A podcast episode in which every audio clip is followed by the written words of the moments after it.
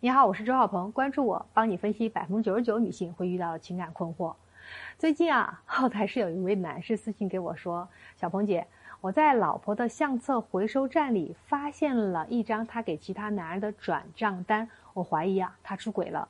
我呢，常年在外工作，两三年没怎么回过家。上个月啊，因为给女儿办升学宴，我回了趟家，有个男人过来就咔咔给了一千块钱的份子钱。”我就奇怪了，我们亲戚啊，最多也给五百块，他是什么人？怎么会给这么多？当天晚上呢，我鬼使神差偷拿了我老婆的手机，在相册的回收站里，我发现了一张十万元的转账单，收款人就是那个男人。我就问我老婆了，哎，怎么回事啊？他解释说啊，他借给那个人周转资金。我冷笑了一声，不由分说的就和他吵起来了。我提了离婚，他当夜带着孩子回了娘家。上周呢，我出了车祸，我拍了受伤的照片给他，想看他什么反应。结果他只给我回复了“下次小心”，这个态度啊，令我很受伤。俗话说，旁观者清。周老师，您分析一下，他是不是出轨了？看完这封私信啊，我想对这位男士说，在你心里，你已经认定你老婆出轨了，所以你老婆给你做解释，你不信。那即便我告诉你，你老婆没有出轨，我相信啊，你也不会相信。人言道啊，欲加之罪，何患无辞？你已经认定对方有错，对方就有错了。你老婆给别人转十万块钱账的事儿。的确是帮对方的忙，对方借机用份子钱表达感谢，这我们在人情当中啊也是有情有理的。但你就用这件事情提离婚，还怀疑他出轨，就说明你们夫妻之间的关系出了大问题。所以你问我该怎么办，我想先从你的这三个表现来先跟你说道说道，看看你的问题。第一，你说你鬼使神差偷拿手机，哎呀，我们说生活当中真想玩对方的手机啊，你可以光明正大拿嘛。但是你是偷拿，还美美其名曰鬼使神差。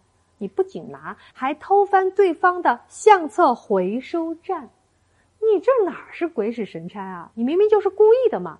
这就说明你老婆在给你解释了白天份子钱的事儿过后，你不仅不相信，还认定他就有问题。所以现在你查手机是要找线索。第二呢，你冷笑一声，不由分说提离婚。你发现转账的照片，找老婆询问。面对他的解释，你的表现是冷笑一声。冷笑说明什么？说明你完全不信任他说的话嘛？你心里已经坚信他有问题了。这样的你想听的就是他亲口承认自己出轨。你没有听到你想要的答案，于是就冲动了提离婚。你的不相信和冲动，也是导致后来他不愿意跟你沟通的原因。鬼使神差，冷笑一声，不由分说，就这三个表现，就充分的说明，在平时生活当中的你都是这么一意孤行，和老婆缺少沟通的。这样的婚姻沟通模式，我相信应该不只是这一次。再加上你还说你常年在外工作，两三年没怎么回过家，这么长时间夫妻难得亲密，见面一次就吵架，也听不进去他说的话，还怀疑他，我就难怪啊，你老婆会生气。所以啊，你老婆出没出轨，我真不敢说。但我敢说的是，你要是一直和老婆用这种方式沟通的话，逼对方离婚，这是早晚的事。所以，他有没有出轨，想想你们平时的状态，多听听他的解释，也问问旁人他平时的状态，多了解多听，才能真正了解实情。当然，如果你真的考虑好，哎，我老婆真的不会出轨，我老婆也没什么问题，我要好好跟老婆过日子。那就赶紧跟他道歉啊，把他接回来，这才是你现在紧急的任务。